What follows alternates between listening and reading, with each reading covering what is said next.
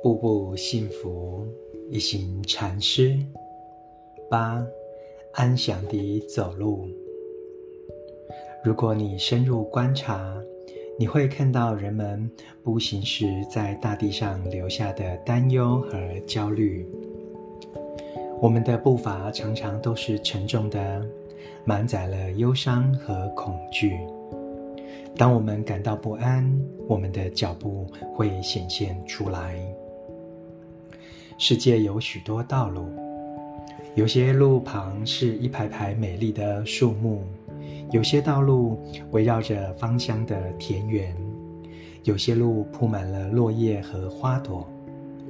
但是，如果我们带着沉重的心情来走这些路，我们就完全无法体验到它们的美。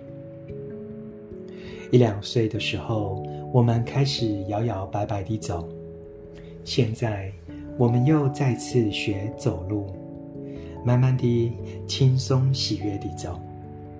经过几天练习，你会懂得怎么走。